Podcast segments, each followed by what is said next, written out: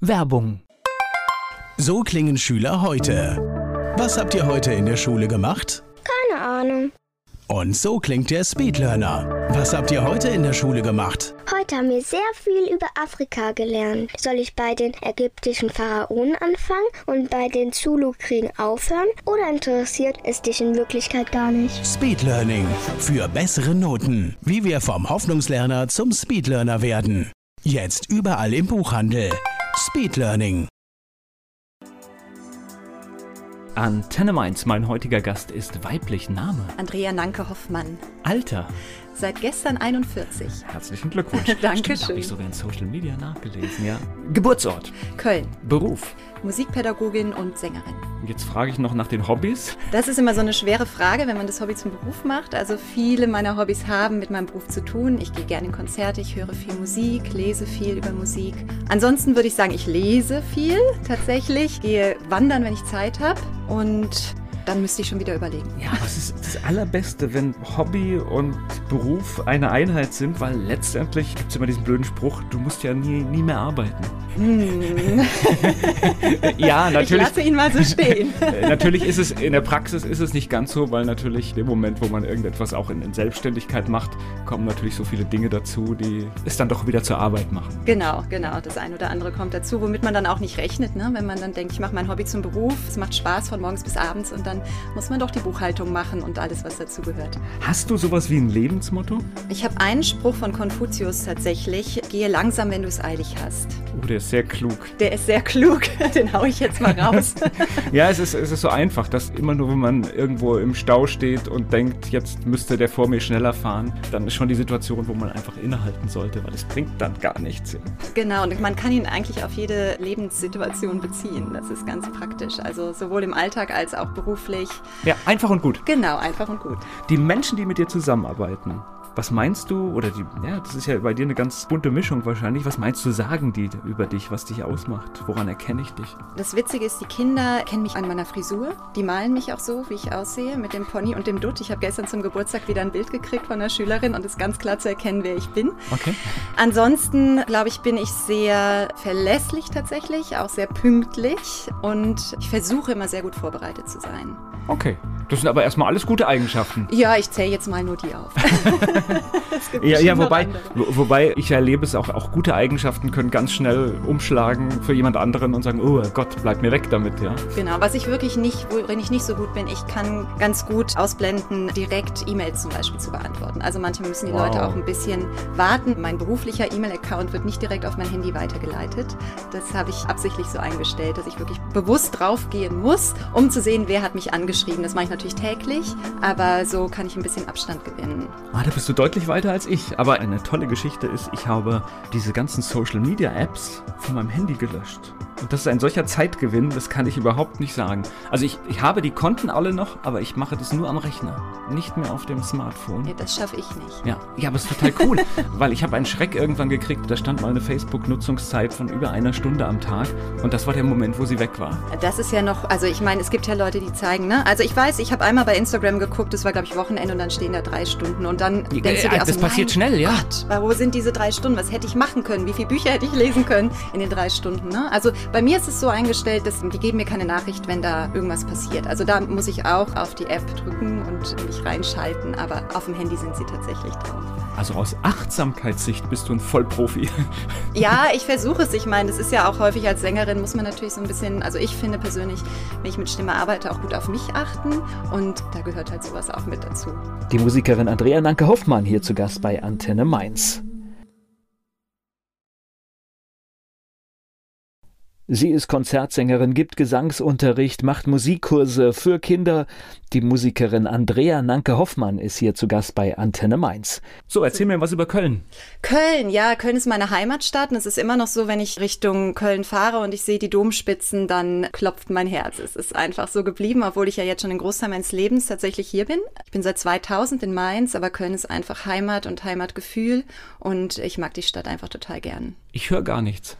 Ach so, ein, ein Dialekt. Jetzt muss ich kurz, was meint er? Was meint er? Nee, tatsächlich, also meine Eltern sind zwar Kölner, also in Köln geboren, aber mein Vater hat zwar als Kind Dialekt gesprochen, hat sich das aber irgendwie abtrainiert und kam dann erst später, im Alter kam das wieder so ein bisschen raus und wir sind komplett ohne, nicht mit Kölsch aufgewachsen. Okay. Leider, weil ich das eigentlich toll finde, wenn man auch über die Sprache so ein bisschen zeigen kann, woher man eigentlich kommt. Ich finde Köln, also Dom ist unbestritten, aber so an sich ist es ja aus meiner Sicht gar nicht wirklich eine schöne Stadt, aber wenn du da so durchgehst und mit den Menschen, also es ist irgendwie ein anderer Spirit. Also ich kann das gar nicht sagen, was das ist. Also die Menschen sind irgendwie gut. Ja, das geht mir genauso. Also ich, witzig, meine Mutter ist gerade zu besuchen. Wir waren gestern in Mainz und sie hat gesagt, oh, Mainz ist so schön, Mainz ist so sauber. Das kennen wir gar nicht von Köln. Das ist tatsächlich, ne? Also Köln kann richtig dreckig sein und ist häufig nicht schön, auch architektonisch nicht. Aber ich ja, ist genau zeig das. dir aber auch ein paar Stellen in Mainz, die können da mithalten. Ja, die gibt's auch.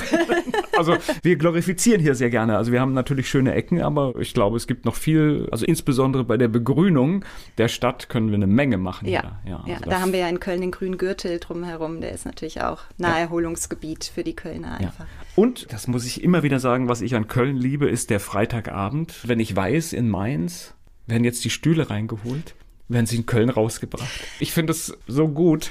Das ging mir so, als ich 2000 nach Mainz kam. Das war so ein bisschen ein Schock, muss ich sagen. Also wenn man da, ich bin ja nicht in Köln aufgewachsen, ich bin auch außerhalb in Erftstadt aufgewachsen, aber man hat ja dann doch seine Freizeit in der Stadt verbracht als junger Mensch und nach Mainz zu kommen, war tatsächlich so ein bisschen Kulturschock, was das angeht. Aber ich finde, da hat sich unglaublich viel gemacht. Also ich finde, Mainz ist seit 2000 ist so aufgeblüht und es ist so viel Tolles entstanden. Also ich mag die Stadt mittlerweile sehr. Gar keine Frage. Ich glaube, da brauchen wir gar nicht drüber reden das ist absolut lebenswert, aber das ist so ein Punkt, ich weiß gar nicht, wie heißt denn dieser große Platz in Köln, in der Altstadt? Das ist so ein großer Platz, ich glaube... Neumarkt oder genau. Heumarkt. Und das ist ja. wirklich, da geht ein Ding nach dem anderen auf einmal auf ja. und ich weiß gar nicht, wie viele, wahrscheinlich tausende Menschen sich da freitagsabends aufhalten und einen Lärm machen. Ja, ja, es ist einfach eine wunderschöne Stadt. Ich überlege mal, was die Anwohner da sagen. Ah, ja, ich, die sind ich, wahrscheinlich dabei.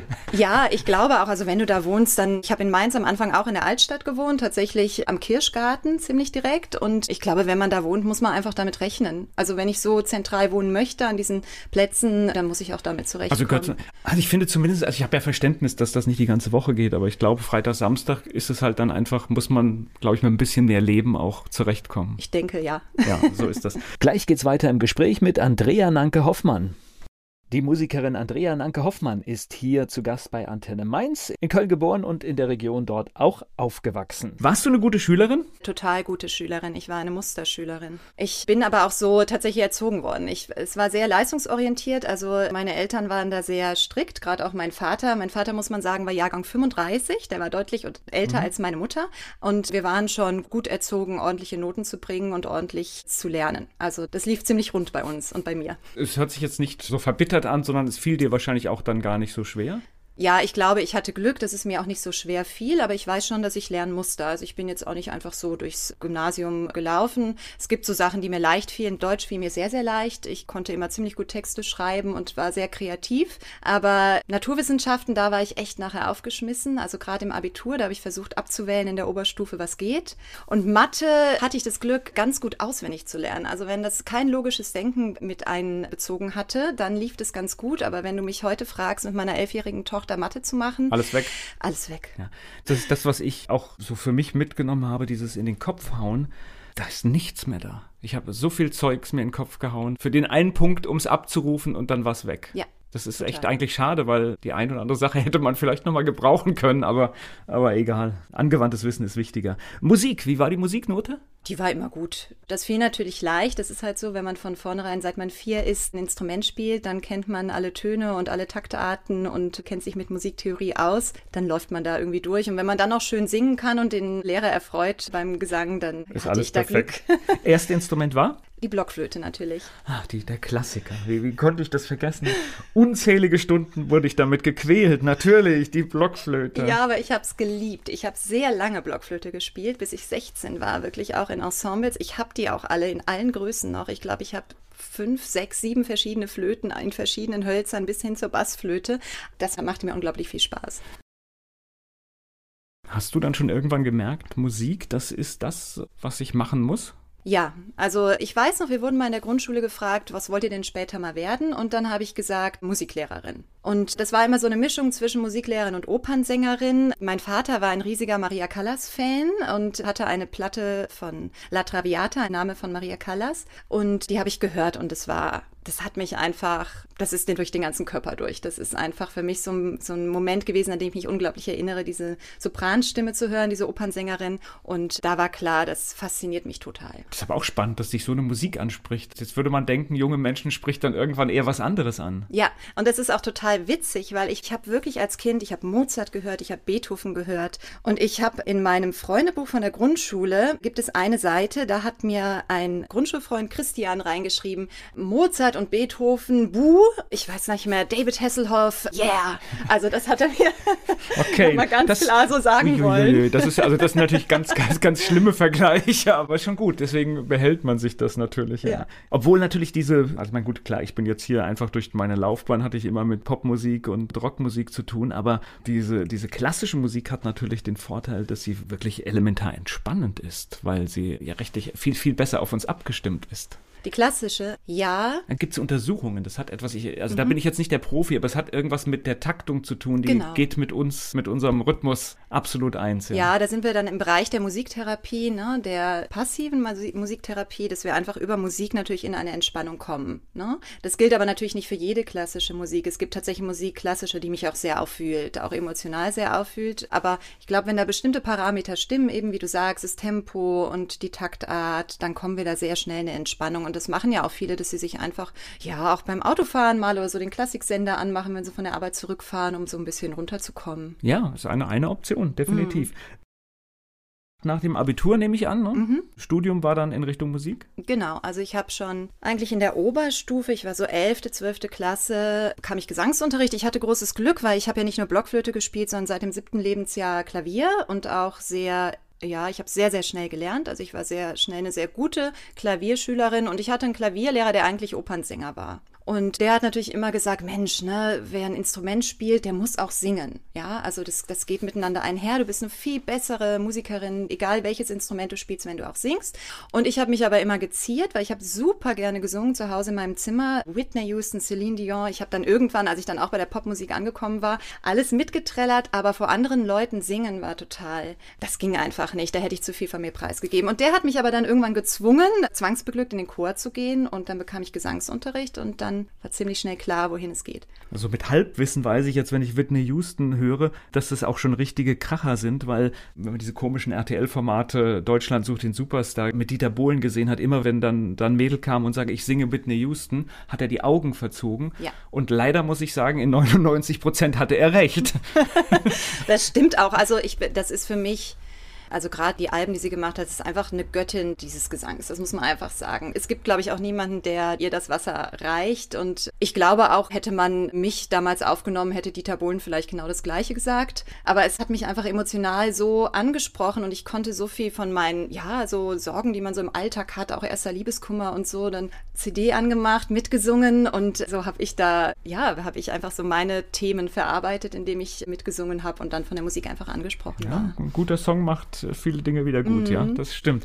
Das heißt, der Weg letztendlich war ins Studium vorgezeichnet. Was hast du genau studiert? Genau, also ich habe Konzertgesang studiert. Also ich habe eine Aufnahmeprüfung dann gemacht. Genau, die Aufnahmeprüfung hatte ich am Tag meiner Abiturzeugnisvergabe. Da bin ich nach Mainz gefahren von Köln, habe meine Aufnahmeprüfung gesungen und bin schnell zum Zeugnis wieder zurück nach Köln gefahren, weil man muss ja, wenn man Musik studieren möchte, einfach eine Aufnahmeprüfung machen. Also da muss man Opern, Arie vorsingen, ein Lied, ein Oratorium und auch Klavier vorspielen. Das ist dann auch Pflicht gewesen. Da muss man noch eine Theorieprüfung ablegen und genau, muss also von vorher schon ganz gut vorbereitet sein auf dieses Studium. Kann man schnell nach Köln zurückfahren? Mit dem Zug. Ach so, Zug, okay. Ich war gerade beim Auto und deswegen war ich so fassungslos, weil ich überlegt habe, bin ich schon mal schnell nach Köln zurückgefahren? Nein, das ja, mit, gibt es gar nicht. Naja, wenn man Glück hat mit dem Zug. Ich bin dann die ersten Jahre ja. gependelt und da habe ich natürlich nicht immer nur zwei Stunden gebraucht. Aber natürlich, wir kennen alle die Bahn, hat es manchmal auch ein bisschen länger gedauert. Aber da hatte ich Glück, da war ich pünktlich zurück, okay. genau. Das heißt Aufnahmeprüfung, wo war die? Ich habe am Konservatorium in Mainz studiert und dann gibt es halt, man meldet sich an, dass man Interesse hat, dort zu studieren und dann bekommt man eine Einladung und singt vor und dann wird halt entschieden, ob man in Anführungszeichen gut genug ist oder talentiert genug, um dieses Fach eben zu studieren. Und dann. Gibt es da objektive Kriterien oder ist das auch ein bisschen was Subjektives, dann diese Beurteilung? Ja, ich habe nie eine Aufnahmeprüfung abgenommen, weil ich ja keine Hochschuldozentin okay. bin. Da gibt's äh, auf jeden Fall Kriterien. Ich meine, es fängt ja an, kann die überhaupt singen? Also ich meine, trifft ja. die die Töne? Ja, bis hin zu ähm, natürlich auch, wie klingt die Stimme? Hat die überhaupt das Potenzial, äh, dass wir damit arbeiten können und wollen? Aber man muss natürlich sagen, Musik ist immer subjektiv. Also ich glaube, da kann sich auch niemand von frei machen, dass da noch eine Meinung mit reinspielt. Weil was wir schön finden an Stimmklang ist ja auch, würde ja. jeder deswegen, anders deswegen weiß ja, okay, also es gibt irgendwie so eine Subjektiv. Es ist wahrscheinlich einfach schwer zu, was jetzt objektiv und subjektiv ist, wahrscheinlich schwer zu trennen, ja. Ja, also. Außer natürlich die Kriterien, genau. sie trifft die Töne, ja. Genau. Das, das sehe ich ein, das funktioniert. Gleich geht es weiter im Gespräch mit Andrea Nanke Hoffmann. Die Musikerin Andrea Nanke Hoffmann ist in Köln geboren. Durch das Studium kam sie nach Mainz. Sie ist hier zu Gast bei Antenne Mainz wenn man so ein Studium anfängt, das, das ist ja ein Studium, wo man letztendlich nicht weiß, was wird daraus. Ne? Also ich glaube, man kann sich nicht darauf verlassen, dass man auf die Bühne kommt. Nee, überhaupt nicht. Das war, glaube ich, auch ein Thema für meine Eltern. was macht das Kind am Ende damit? Lernt was Sicheres, sage ich dazu, ne? ja, das musste ich mir tatsächlich nicht so anhören. Ich glaube, ich habe denen auch einfach keine Wahl gelassen. Ich hatte gar keinen anderen Plan. Also ich hatte nur diesen einen Plan und wäre der nicht aufgegangen, hätte ich erstmal dumm aus der Wäsche geguckt. Aber er hat halt funktioniert und ja, eine, eine Sicherheit gibt es natürlich nicht. Und ich war natürlich, ne, ich war 19, klar, ich wollte auf die Bühne. Ich habe auch allen gesagt, ich werde Opernsängerin, ich gehe auf die Bühne. Ich habe nie auf einer Opernbühne am Ende gestanden. Ne? Also ich habe noch nicht. Na, die Zeiten Aha. sind, glaube ich, vorbei. Also ich habe auf Jazzbühnen gestanden, okay. aber nicht auf der Opernbühne. Aber das ist ja bei jedem Studium. Man fängt halt an und wie häufig geht man dann doch auf einmal einen anderen Weg und schlägt was ein, was sich andere Wege einfach auch zeigen. Ich bin ein großer Freund ohne diesen Plan B. Mache ich mhm. auch. Und es zeigt mir, wenn diese Alternativen weg sind hinten, weil du sie gar nicht angefangen hast, dass du ganz anders lösungsorientiert bist, weil du jetzt weißt, ich habe hier was angefangen, ich muss das irgendwie ins Ziel bringen. Also habe ich gelernt und das ist, dass man deutlich erfolgreicher ist damit. Ja, ich muss aber auch sagen, also ein Musikstudium ist es nicht alles, also ich hatte da auch echt schwere Zeiten, wirklich schwere Zeiten.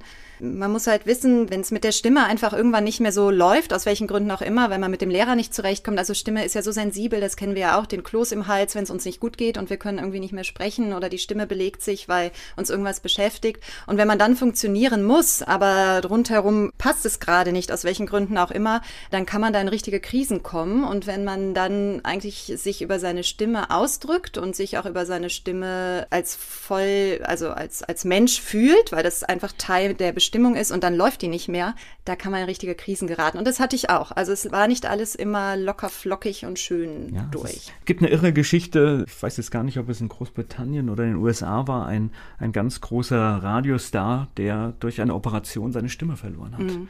Und äh, er war so eine wichtige Stimme und dann hat ein Unternehmen hat alle Aufnahmen von ihm gesampelt und heute kann er am Rechner trotzdem es es klingt ein bisschen komisch, aber er macht es weiter, ja. Mhm. Und ich fand es so lustig natürlich, er, er, macht jetzt inhaltlich immer noch den gleichen Job, nicht mehr so wie vorher. Ich fand nur das das ermutigend, dass es immer irgendwelche Wege gibt, Dinge dann doch auch, wenn irgendwas total schief geht, trotzdem weiterzumachen oder zumindest in der Richtung zu bleiben. Ja. ja. Also finde ich ein schönes Beispiel. Ja, nicht jeder total. hat natürlich so ein Glück, dass so viel Energie da reingesteckt wird. Also deswegen. Aber ich finde es trotzdem ohne Plan B gut. Weil manchmal muss man Risiken eingehen. Ja, ich glaube auch, das ist ja das Tolle, wenn man so ein junger Mensch ist und einfach davon überzeugt ist, dass es der richtige Weg ist. Also da macht man ja auch Dinge, da denkt man nachher, wann war ich verrückt oder was habe ich mir denn dabei gedacht? Aber das ist ja auch das Schöne, sich einfach mal ja treiben zu lassen von den eigenen Zielen, die man so vor Augen hat. Gleich geht's weiter im Gespräch mit Andrea Nanke Hoffmann. Sie ist Konzertsängerin, Jazzsängerin, gibt Gesangsunterricht, macht Musikkurse für Kinder. Die Musikerin Andrea Nanke Hoffmann ist hier zu Gast bei Antenne Mainz. Also Studium hatte ich nach Mainz gebracht. Gependelt mhm. habe ich gehört noch eine Zeit lang. Also du hast noch einen Moment gebraucht oder, oder wie war das? Ja, ich hatte natürlich, wie das so ganz häufig ist, noch damals einen Freund in Köln, noch aus der Schulzeit und den möchte man natürlich auch sehen. Irgendwie bin ich da hin und her gefahren, immer sonntags abends nach Mainz und donnerstags, ich hatte freitags immer frei, hatte also alles gebündelt auf vier Tage und donnerstags immer zurück dann nach Köln Das ist halt eigentlich blöd, weil man sich dann auf die neue Stadt gar nicht einlässt. Ne? Also wir hatten es ja vorhin davon, dass genau. ich Mainz auch am Anfang 2000 gar nicht so spannend fand irgendwie. Und da hat sich ja auch ganz viel oben am Campus abgespielt, wenn man feiern wollte. Und das Konservatorium gehörte ja einfach nicht mit zum Hochschulbetrieb da oben. Das heißt, wir waren eh so, ein, so eine kleine Bubble. Bubble. Heute, Bubble. Ja, heute, heute, heute, heute sind alles Mainzer Bubbles. Musiker, Konz-Bubble. Ja, also es gibt ja die Hochschule oben auch, die gab es auch damals schon.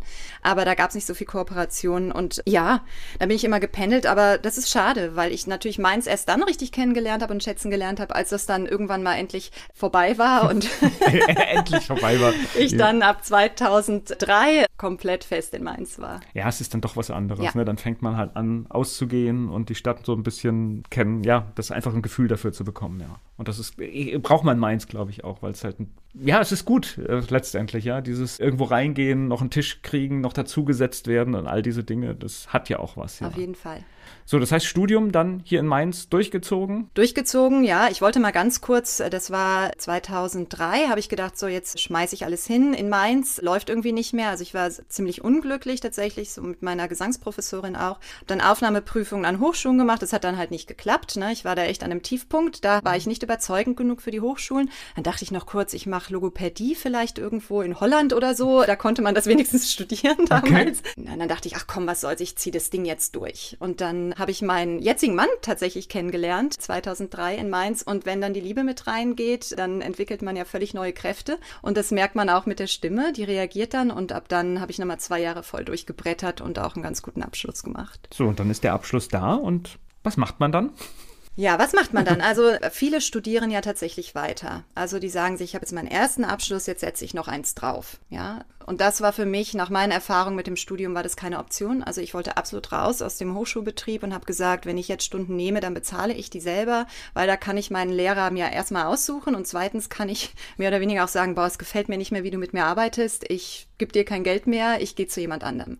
Und wollte erstmal eigentlich mit Musik gar nichts zu tun haben. Ich habe damals schon an ein paar Musikschulen unterrichtet, aber nicht so viel, dass ich davon leben konnte. Und ich habe echt erstmal in der Boutique angefangen, ein Jahr lang Klamotten zu falten. Ja, also es ist so ein bisschen, es ist so ein, so ein Klassiker, glaube ich, ne, mit dem Thema Musik, dass dann viele sagen, sie geben da irgendwie Unterricht und dann spielen sie vielleicht mal in einer Band, wo sie dann drei Termine im Quartal haben mhm. und, und dann machen sie noch irgendeinen so anderen Job. Ne? Ich, ich, ich, fast Klassiker. Ja. ja, und für mich war das eigentlich eine ganz tolle Erfahrung, weil ich darüber nochmal wertschätzen konnte, was ich wirklich an meinem Studium habe oder an meiner Ausbildung. Also dieses acht Stunden am Tag sich die Beine in den Bauch stehen, ich habe seitdem einen riesen Respekt vor allen, die im Einzelhandel tätig sind und so seinen Job machen. Und ja, hat mir einfach nochmal gezeigt, was ich für ein Glück habe, mit der Musik und damit arbeiten zu dürfen. Also ich habe Respekt vor, insbesondere vor allen Menschen, die jeden Tag, also viele machen ja immer wieder die gleiche Tätigkeit den ganzen Tag. Und da habe ich einen so hohen Respekt, weil das verlangt viel mehr Disziplin als das, was wir machen, weißt du? Du, ich, ich wechsle mehrmals am Tag die Rolle, muss mich immer wieder darauf neu, ich kann gar nicht drüber nachdenken, was ich eigentlich mache, ja. weil, das, weil es so viele Wechsel gibt und das erfordert letztendlich viel mehr Disziplin und wird oftmals viel zu schlecht bezahlt. Ja, ich, wir wurden da auch, ne? Da dachte ich auch, Mann, bin ich denn verrückt? Ich damals noch, ne? Acht Euro die Stunde als Student. Wow. ja, also da kann ich mich auch noch dran erinnern. Und fürs Unterrichten hat man halt damals dann 20 Euro gekriegt, ne? Ja, also da habe ich auch gedacht, bist du verrückt? Was machst du hier eigentlich? Ja. Aber für mich war es genau die richtige Entscheidung, das auch einmal von der anderen Seite zu betrachten. Ich glaube, es tut jedem mal gut, irgendwas zu machen, um einfach das Gefühl dafür zu kriegen und dann auch, ich glaube, es hat auch was damit zu tun, wie du mit Menschen dann umgehst, wenn du weißt, was der andere gerade durchmacht und selbst wenn du schlechte Laune hast, dann machst du niemanden mehr blöd an. Ja. Ja, das so ist, ist, es. Alleine dafür ist es wertvoll, sowas gemacht zu haben. Gleich geht's weiter im Gespräch mit Andrea Nanke Hoffmann. Die Musikerin Andrea Nanke Hoffmann ist hier zu Gast bei Antenne Mainz. Lebst du heute von der Musik? Würdest du das? Ja, ne? Ja, genau. Okay. Mhm. Und ja, erklär uns mal, wie du da hingekommen bist. Genau, ich hatte mich ja gegen das Aufbaustudium entschieden und habe dann schon im Studium angefangen zu unterrichten. Also Einzelunterricht, Gesangsunterricht, Einzelunterricht, Klavierunterricht. Und das lief auch ganz gut. Ich hatte, wie man es damals noch gemacht hat, man hatte irgendwo einen Aushang gemacht im Musikalienzentrum, ne, bin Gesangsstudentin und gebe Stunden, kostet so und so viel. Und dann haben sich die Leute das abgerissen, noch so wie es früher war, und haben mich angerufen. Und das habe ich privat unterrichtet und für private Musikschulen als Honorarkraft. Mhm und paar Jahre so gemacht und dann irgendwann gedacht, na ja, wenn ich mir alles privat selber organisiere, verdiene ich natürlich viel besser, ja, weil dann geht ja, ja nicht noch ein Teil an die Musikschulen ab und habe mir das so peu à peu aufgebaut aber eigentlich nur den Einzelunterricht unterrichtet und nebenher natürlich gemuckt, ist ja klar, als Sängerin hier eine Hochzeit, da eine Hochzeit. Damals habe ich auch noch im klassischen Bereich gesungen, also Weihnachten dann ne, mit Orchester, Bach Weihnachtsoratorium, was man halt so macht als Musiker, beide Seiten, aber hauptsächlich tatsächlich von der Musikpädagogik gelebt. Und dann, ja, kamen so die Anfragen für eine Theaterschule auch zu arbeiten als Vocal Coach. Das mache ich seitdem seit 2009, bin dann da in die Gruppenarbeit eingestiegen und so baut sich das dann halt das auf. Ist der Vocal Coach, ist das dann so wie bei The Voice of Germany? Das klingt so schön, genau. Also man muss immer sagen, das ist ein Franchise-Unternehmen und der Sitz ist in England und deswegen dürfen wir uns natürlich Vocal Coach nennen. Hier klingt das immer so ein bisschen seltsam. Wir sagen natürlich hier lieber Gesangspädagoge oder Gesangslehrerin. Ja. Ist, genau. ist Aber es ist eigentlich total genau das Gleiche. Ist ein bisschen missbraucht. Der Vocal Coach, der kommt im Fernsehen immer mit Schlappen irgendwie mal kurz ins Studio, sagt dann drei kluge Tipps und verschwindet wieder. Ja, wenn es so einfach wäre, wäre schön. es, sieht so locker aus nach, aber es ist wahrscheinlich viel, viel Arbeit. Ne? Ja, es ist vor allem Dingen, ich finde immer eine ganz körperliche Arbeit. Also ich singe ja nicht nur gut, weil ich irgendwie Gold in der Kehle habe. Da gehört ganz viel anderes dazu. Ne? Es fängt bei der Körperhaltung an. Wie atme ich überhaupt? Ne? Wie selbstbewusst bin ich auch? Wie sehr bin ich bereit, vor anderen Menschen mich über meine Stimme zu outen, zu zeigen, mich hören zu lassen? Ja, das, da zeige ich natürlich auch als Sänger ganz viel. Ich gebe ganz viel Preis. Und mhm. das baut man natürlich als Gesangslehrer im besten Fall einfach mit auf. Ja, vor allem, ich, ich kann es mir halt vorstellen, wenn jemand so ganz gut ist und es geht dann immer noch so um Kleinigkeiten, es ist auch schwer, es zu vermitteln, oder? Ja, vor allen Dingen finde ich, man muss auch immer, gerade wenn man so, es gibt ja diese Natursänger, sagt man, die machen den Mund auf und können einfach toll singen und wissen eigentlich gar nicht, was sie tun, ja, weil sie es einfach können. Das sind, glaube ich, auch häufig die, die bei diesen ganzen Casting-Shows dann einfach sehr weit kommen. Die haben ja nicht vorher irgendwie sieben Jahre lang Gesangsunterricht genossen. Und da muss man halt sehr fein mit umgehen, ne? weil viel Wissen oder Aufstülpen kann natürlich auch sowas brechen, ja. Also wenn man manchmal zu viel weiß, funktioniert das Intuitive dann nicht mehr. Also da muss man auch sehr feinfühlig als Gesangslehrer, finde ich, immer mit umgehen und den Menschen dahinter sehen und so seine eigenen Ansprüche darf man dann auch nicht zu sehr auf das Gegenüber projizieren. Aber wir verraten, glaube ich, nicht zu so viel, dass in den Casting-Shows es auch technische Unterstützung gibt. Muss man an dieser Stelle manchmal auch sagen. Es gibt ja heute so verrückte, verrückte Sachen und ja. du kannst auch im Nachgang technisch Dinge korrigieren. Das heißt, wenn ich das möchte, dass jetzt jemand ganz perfekt klingt, dann ändere ich da halt mal so eine halbe Note in mhm. der Nachbearbeitung. Auch solche Sachen passieren halt. Es ist ein Unterhaltungsformat. Das muss man einfach auch immer dazu sagen. Es soll ja. unterhalten und es geht letztendlich nicht darum, ob dann Star rauskommt. Nein. Ja, ich muss gestehen, ich frage natürlich immer viele Leute, hast du das geguckt? Oder die Kinder freuen mich, hast du die letzte Staffel von The Voice Kids gesehen? Und dann sage ich immer, nee, es tut mir leid. Also ich, obwohl, ich tue mich ein bisschen schwer eben mit diesen Formaten, weil ich mich auch frage, was ist der Gedanke dahinter? Ja, also äh, möchte ich wirklich einen Menschen formen? Nein, natürlich nicht. Ne? Ich möchte halt wahrscheinlich Quote, Quote erreichen und da bin ich so ein bisschen auf, manchmal auf Kriegsfuß. Ich glaube, es gibt so ein bisschen Unterschied. Also dieses The Voice of Germany, da geht es, glaube ich, schon ein bisschen mehr um Talent, aber natürlich wird auch Show um die Leute gemacht macht.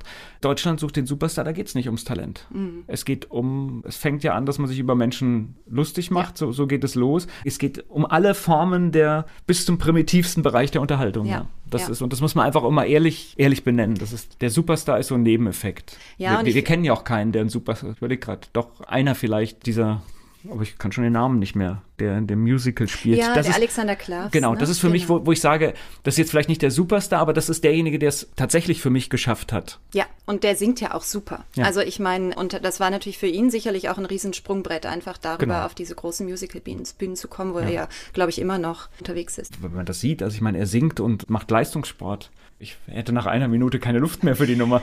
Das muss man halt auch sagen. Ich glaube, wer auf die Bühne will, muss richtig fit sein. Ja, also was da von dir erwartet wird, auch heutzutage, auch in den Inszenierungen, ob man jetzt das Musical nimmt oder die Oper, ne, das ist echt körperlich auch harte Arbeit. Also wer da, wenn ein Stockwerk läuft, außer Puste ist, der hat echt ein Problem. Das gehört schon dazu. Definitiv. Also ich merke das, da ich ja auch hügelig wohne, wenn ich telefoniere und laufe den Berg hoch, das ist schon grenzwertig. Mhm. ja, also das ist deswegen hohe, hohe Kunst. Gleich geht's weiter im Gespräch mit der Musikerin Andrea Nanke Hoffmann hier bei Antenne Mainz. Andrea Nanke Hoffmann ist hier zu Gast bei Antenne Mainz. Sie ist Musikerin. Wann warst du das erste Mal auf der Bühne? Also gesanglich war ich das erste Mal auf der Bühne mit 17. Mhm. Genau, das war damals, ja, ich habe ja dann in diesem Kirchenchor gesungen, zu dem mich dann mein Gesangslehrer oder damals Klavierlehrer zwangsbeglückt hat und das war relativ schnell mit der Zwangsbeglückung vorbei, weil das war natürlich toll. Also ich habe dann auch gemerkt, das ist natürlich total mein Ding. Und wenn es dann um die Weihnachtskonzerte ging, klar, dann habe ich halt gesungen und so hat es angefangen. Äh, heute bist du, du hast Jazz gesagt, also in dieser Rolle sieht man dich. Und was machst du noch auf der Bühne? Also ich bin kein, ich bin niemand, der darstellt auf der Bühne. Also ich bin keine Musical-Sängerin oder Opernsängerin, die ja auch noch spielt auf der Bühne. Also ich bin wirklich als Sängerin auf der Bühne. Es ist, sprengt wahrscheinlich die Zeit zu erzählen, wie ich von der Klassik irgendwie zum Jazz gekommen bin. Ich bin auch keine Jazzsängerin. Also Jazzsängerinnen singen und klingen auch noch mal ein bisschen anders, aber das ist einfach die Musik, wo ich mich heutzutage total gut mit identifizieren kann, wo ich locker sein kann zum Singen, wo ich nicht die Angst habe, irgendwas falsch zu machen. Also das muss man ja auch wissen. Angst beim Singen ist ja etwas, was uns total hemmt. Und beim Jazz fühle ich mich einfach sehr, sehr frei und habe tolle Kollegen, die da mit mir arbeiten. Genau, und dann treten wir auf in kleinen Jazzclubs oder letztes Jahr im Sommer sind wir relativ viel Open Air natürlich unterwegs gewesen. Genau. Und ich habe aber auch noch ein Jazzprogramm für Kinder. Also ich gebe auch ein Jazz-Kinderkonzerte und da spiele ich dann natürlich auch ein bisschen, setze ich also in Körper und Geschichten einfach nochmal mehr ein. Ich habe ein Video von einem Auftritt von dir gesehen. Ich weiß jetzt gar nicht, ob es nur so ein Song war. Ich würde sagen, du spielst schon, ne? Also das ist aber wahrscheinlich ist es deine Rolle, die du auf der Bühne spielst. Also man steht natürlich nicht nur da und singt ins Mikro und hat keinen Ausdruck. Also ist äh, genau. extremst Präsenz. Genau. Also, also ich hätte dich sogar fast als, wie heißt diese Gruppe? Meine? Ja, sag Frau mal. Nanke lässt bitten. G genau. Und es sieht auch so ein bisschen aus wie Frontfrau, ne? Ja, ich genieße das schon. Also da in dem Moment lege ich natürlich auch mich als Privatperson ein bisschen ab. Ne? Also wenn das so Texte sind, die auch manchmal so ein bisschen, ja, provokativ mal sind oder so, da schmeißt man sich natürlich rein. Das ist halt wie bei einer Chansonsängerin auch. Man kann halt nicht nur stehen und singen. Also das nimmt einem auch keiner ab. Das muss ich natürlich mit dem Körper auch verkaufen oder mit Gesten, mit Ausdruck einfach. Ja, machst das gehört du, dazu. machst du. Ja, das also mache voll, ich. Also das ja, ist ja. volle, volle Bühnenpräsenz. Genau, ja. Okay. Aber ich spiele natürlich nicht im Sinne von, dass ich Szenen darstelle. Ne? Also das sind dann, ja, wie so Miniaturszenen, die ich erzähle. Aber ich bin natürlich nicht wie auf der Opernbühne mit Requisiten beschäftigt oder mit Kollegen. Und Das sieht ja selbstbewusst aus. Das heißt, das muss man auch mitbringen. Ne? Man muss wissen, ich kann etwas und dann muss man das auch auf die Bühne bringen. das sollte man können. Ja, ja. Ja, aber, es Aber ist, es ist harte Arbeit. Also ich bin eigentlich, wer mich kennt, auch von Anfang an, ich bin ein sehr introvertierter Typ.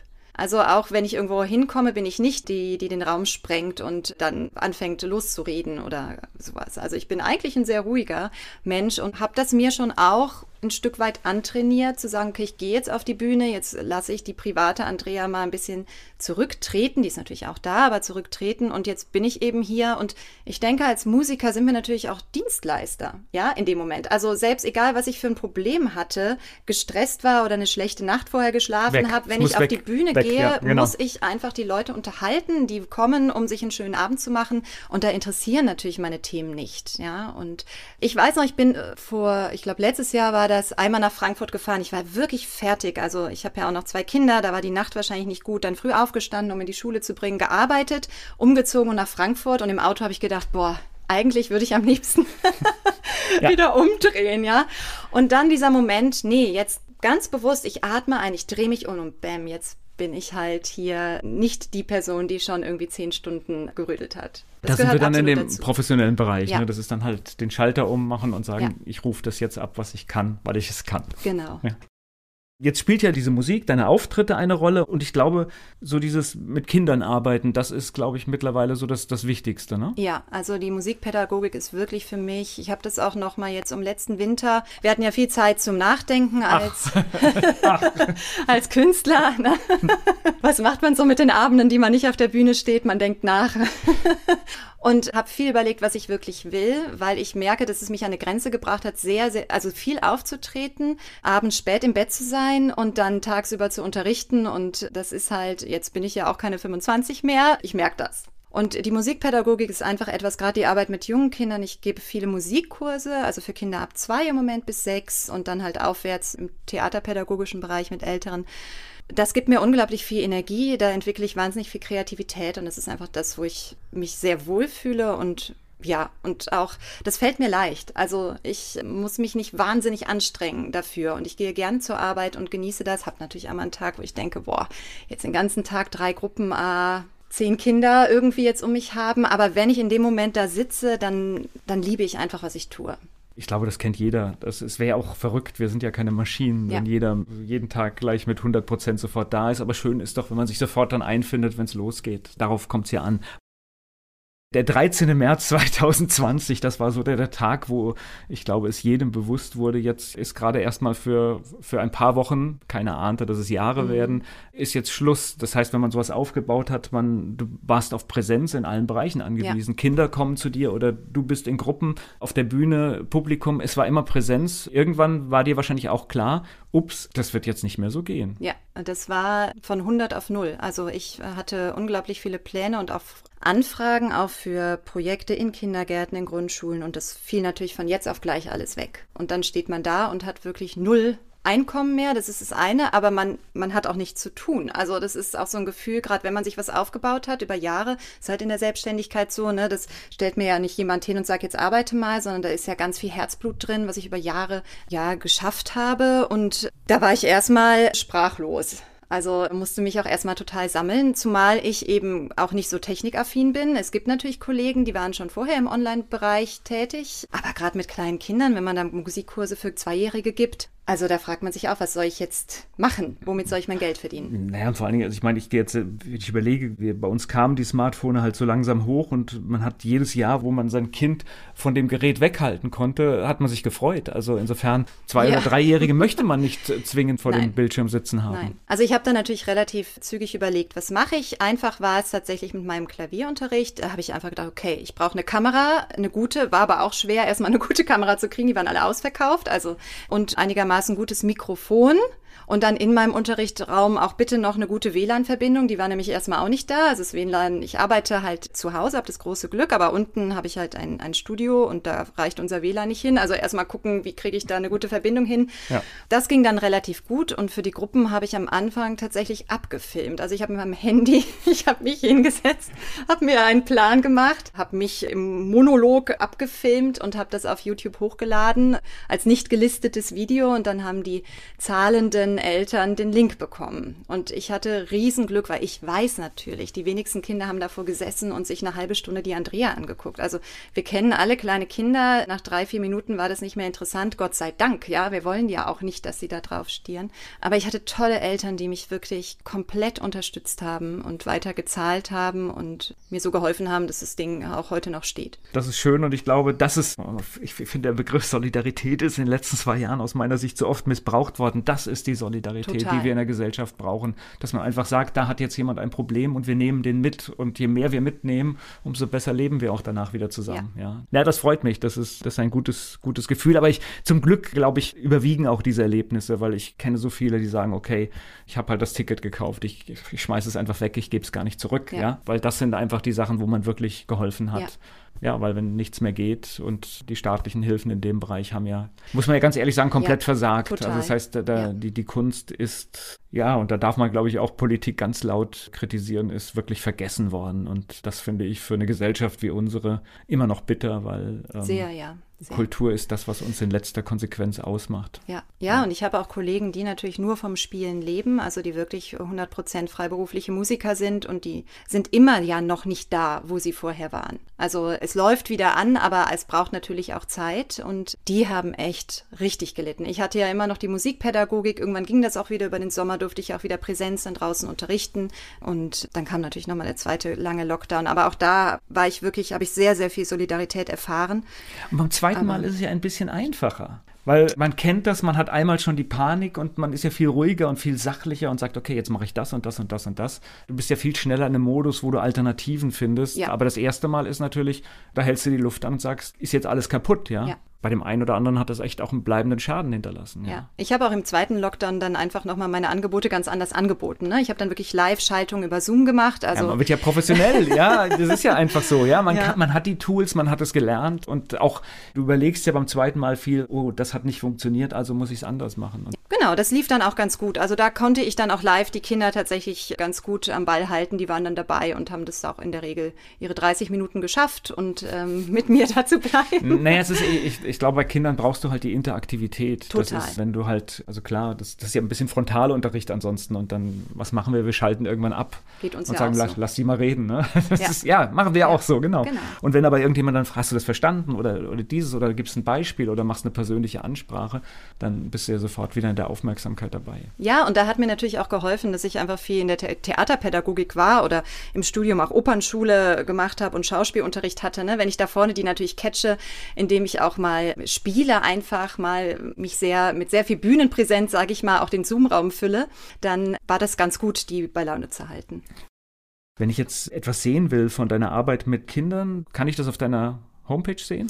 Genau, also auf meiner Homepage www.raumfürklang.de, für mit UE muss ich immer sagen, da lade ich die ein oder anderen kleinen Videos hoch, also YouTube-Videos einfach. Kinder in Aktion sehe ich natürlich nicht, ja, also man sieht halt mein Angebot für Kinder und kann sich davon ja, inspirieren lassen. Noch mehr zeige ich tatsächlich auf meinem Instagram-Account. Also Instagram habe ich so seit einem halben Jahr aufgebaut und merke, dass ich da echt eine tolle Community findet so langsam, weil ich natürlich den Plan habe zu sagen, ich muss irgendwas ja auch aus dieser ganzen Pandemie mitnehmen, aus der Lehre und diese Online-Fortbildungen, gerade im Erzieherbereich, mal so einen Abend, eine Stunde, treffen wir uns auf Zoom und ich erzähle einfach über meine Arbeit und gebe denen nachher noch ein Workbook mit und die können das dann mit in ihren Erzieher- oder Lehreralltag nehmen. Das ist so mein Plan. Und da findet man auf Instagram ganz viele kleine Videos, wo ich einfach zeige, wie man so arbeiten kann. Aber du hättest vor zwei Jahren nicht geglaubt, dass du mal auf so einer Plattform wie Instagram aktiv bist, Natürlich nicht.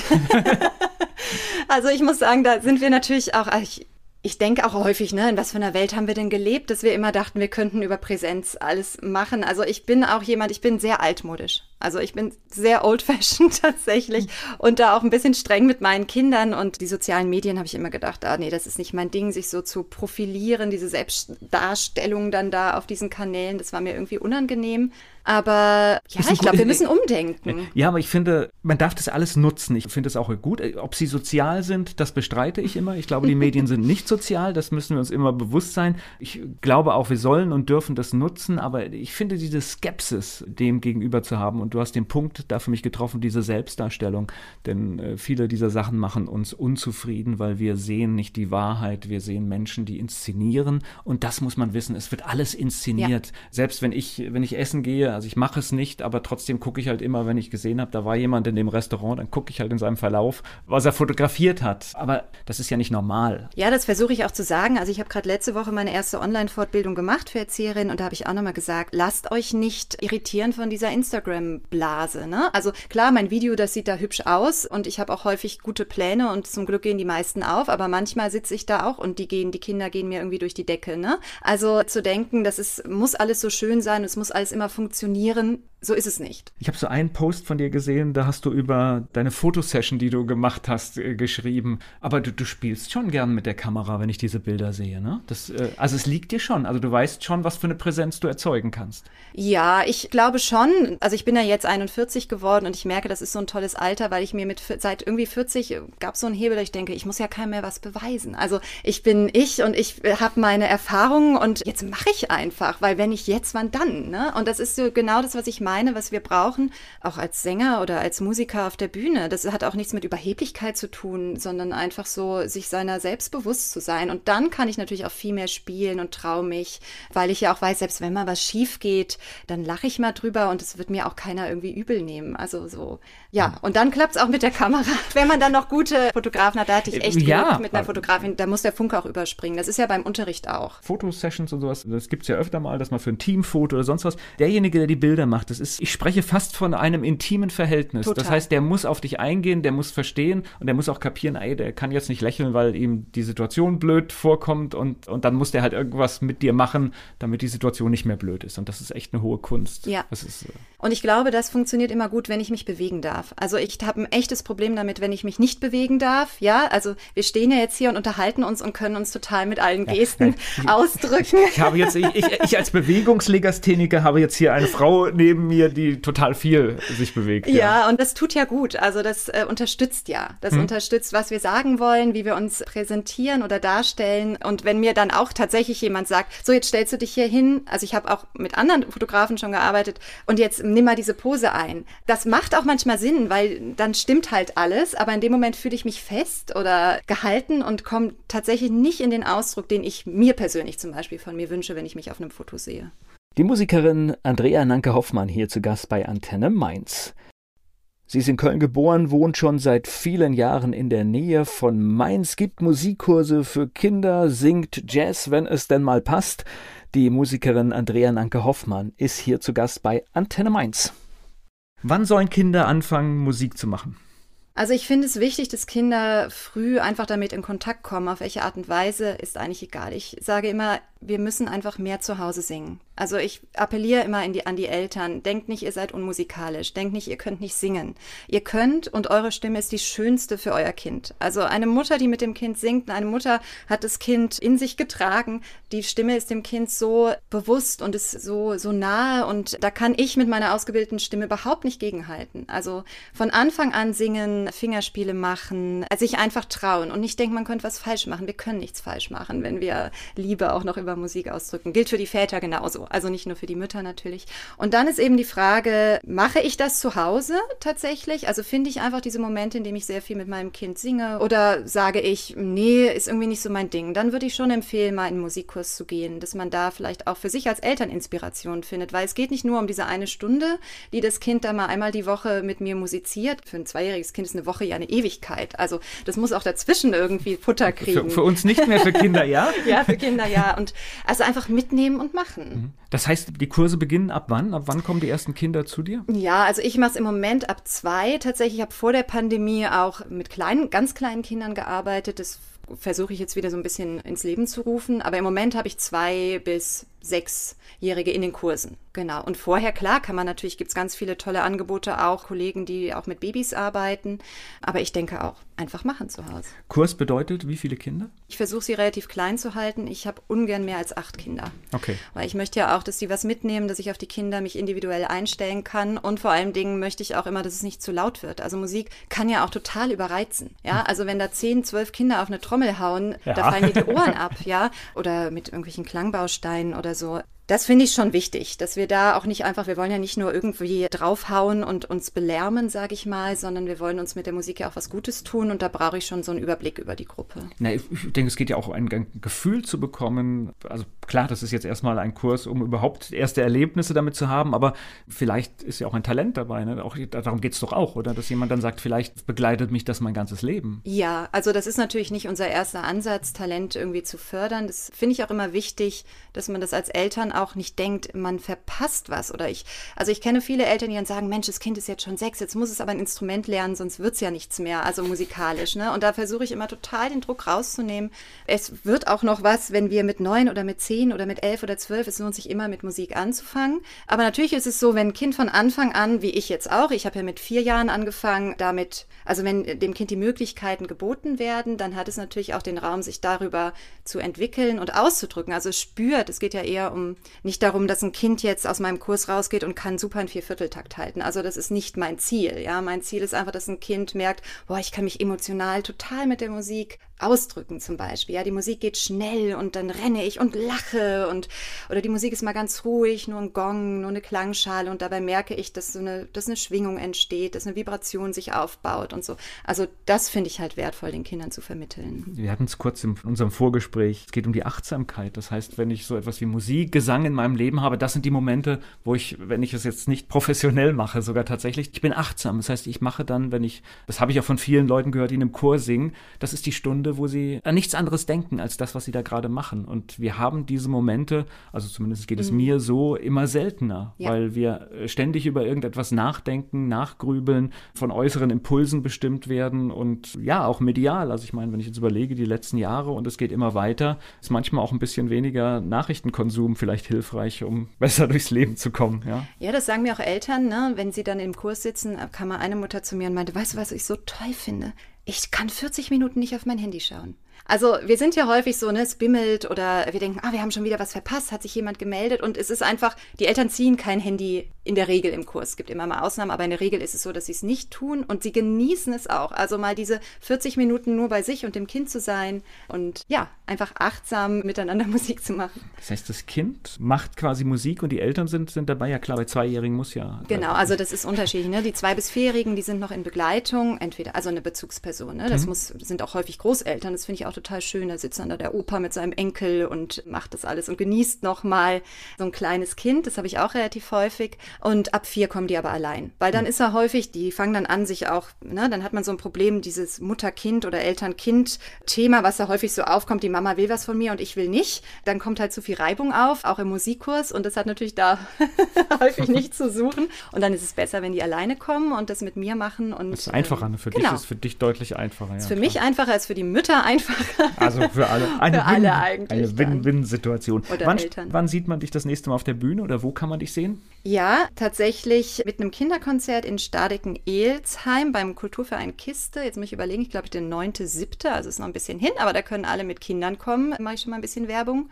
Genau, das ist das hier im das nächste, was hier im Umkreis stattfinden wird. Okay, das heißt, du bist musikalisch auch weiter, woanders in anderen Regionen? Ah, ich freue mich total. Wir haben jetzt eigentlich, das kam über eine Kollegin, äh, machen wir das Kinderkonzert auch nochmal in Karlsruhe, im Kulturzentrum Tempel, glaube ich, heißt es. ist sowas wie Tournee. Kutz oder äh, Zentralstation Darmstadt, also diese Größe. Das ist auch schön, dass es dann mal ein bisschen überregional wird. Und Jazz gibt es aber auch noch äh, Konzerte? Ja, wir schauen mal. Also ich habe jetzt einfach, genau, ich habe letzten Sommer sehr, sehr viel gespielt und habe einfach natürlich auch dann viel beworben, wie das so ist. Man spielt ja nicht, weil man einfach angerufen wird, sondern man bewirbt ja auch viel und im Winter halt viel überlegt, habe ich nochmal die Energie, da so viel zu investieren und habe jetzt gar nicht mehr so viel Werbung da für mich gemacht. Dementsprechend ist das etwas ruhiger, aber ich gehe davon aus, dass wir im Sommer nochmal ich, irgendwo zuhören sein werden. Wir haben leider, das höre ich immer noch von vielen Veranstaltungen, wir sind halt noch nicht zurück. Das heißt, selbst wenn jetzt gerade alles geht, gibt es halt noch immer Menschen, die kommen nicht. Und das ist halt der Moment, der jetzt gerade jetzt auch im Jazzbereich, ja, wenn da ein Drittel weniger kommt, dann ja. stellt sich wahrscheinlich schon die Frage, rechnet sich das? Ja, ja, weil das ja auch in der Regel jetzt, was uns angeht oder als mich angeht, keine subventionierten Konzerte sind. Ne? Also das ist ja auch die Sache. Es lebt dann einfach von dem, von den verkauften Karten, kommen genug Leute oder nicht. Und and ja, ich meine, Jazz ist natürlich auch, ich habe viel gespielt im Mampf, das ist so eine winzig kleine Jazz-Kneipe in Frankfurt, das kann ich jedem empfehlen, im Sandweg. Und der hat gerade auch erst wieder geöffnet. Also der hatte jetzt zwei Jahre komplett zu, weil das ist so mini. Und dann drücken sich da 70 Leute rein an einem guten Tag. Und ne, alle sind so eng gepresst, aber es ist so eine tolle Atmosphäre. Und viele brauchen das ja auch. Also gerade in der Musik, wir wollen ja irgendwie eng sein. Und wir wollen dieses Gefühl auch haben, was da zum Jazz dazugehört. Und nicht nur irgendwie auf unseren Stühlen sitzen. Also ich habe das, hab das erlebt bei diesen Geschichten, wo du dann die ersten Veranstaltungen hast und dann waren da drei Plätze dazwischen und dann da wieder einer. Und äh, ja, das waren erste Versuche, aber nein, es funktioniert nicht. Das heißt, du willst die Menschen spüren und ich kann das nicht erklären. Wenn da 100 Leute wirklich geballt aufeinander sitzen, entsteht emotional ja. etwas anderes, als wenn zehn in einem Raum verteilt sind. Energie. Ja, und das überträgt sich ja auch auf denjenigen, der auf der Bühne ist. Also wenn ich da vorne bin und dann wirklich ne, die Frontfrau irgendwie raushaue, dann genau lebt das ja auch von der Energie, die ich zurückkriege. Ansonsten ja. ist es unfassbar anstrengend, weil man will natürlich die Energie haben, die man sonst hat im Konzert, aber die kommt dann 100 Prozent aus mir und da ist, weiß man auch, was man dann danach geschafft hat. ja, eine ne, ne spannende Zeit. Das heißt, die Website hast du gesagt und äh, Instagram gibt man deinen Namen ein. Dann. Genau, genau. Also Raum für Klang unterstrich Musik. Das ist zumindest mein musikpädagogischer Instagram-Account. Genau, und dann findet man stattfindet. Genau. Und dann findet man auch immer, wenn du irgendwas Neues machst, wenn es Termine gibt, die tauchen dort auf. Genau, die werden da auch beworben. Okay. Ein spannendes Thema. Ich drücke dir die, die Daumen, dass das alles wieder genauso wird wie vorher. Ich bin da guter Dinge, weil ich glaube, du hast genügend Energie, das durchzuziehen. Danke für das Gespräch. Ja, ich danke sehr für die Einladung.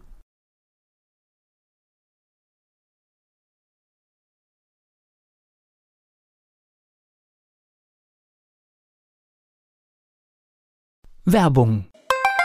So klingen Schüler heute. Was habt ihr heute in der Schule gemacht? Keine Ahnung.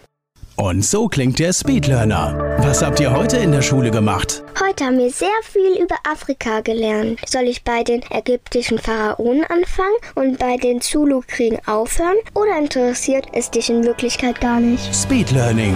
Für bessere Noten. Wie wir vom Hoffnungslerner zum Speedlearner werden. Jetzt überall im Buchhandel. Speed Learning.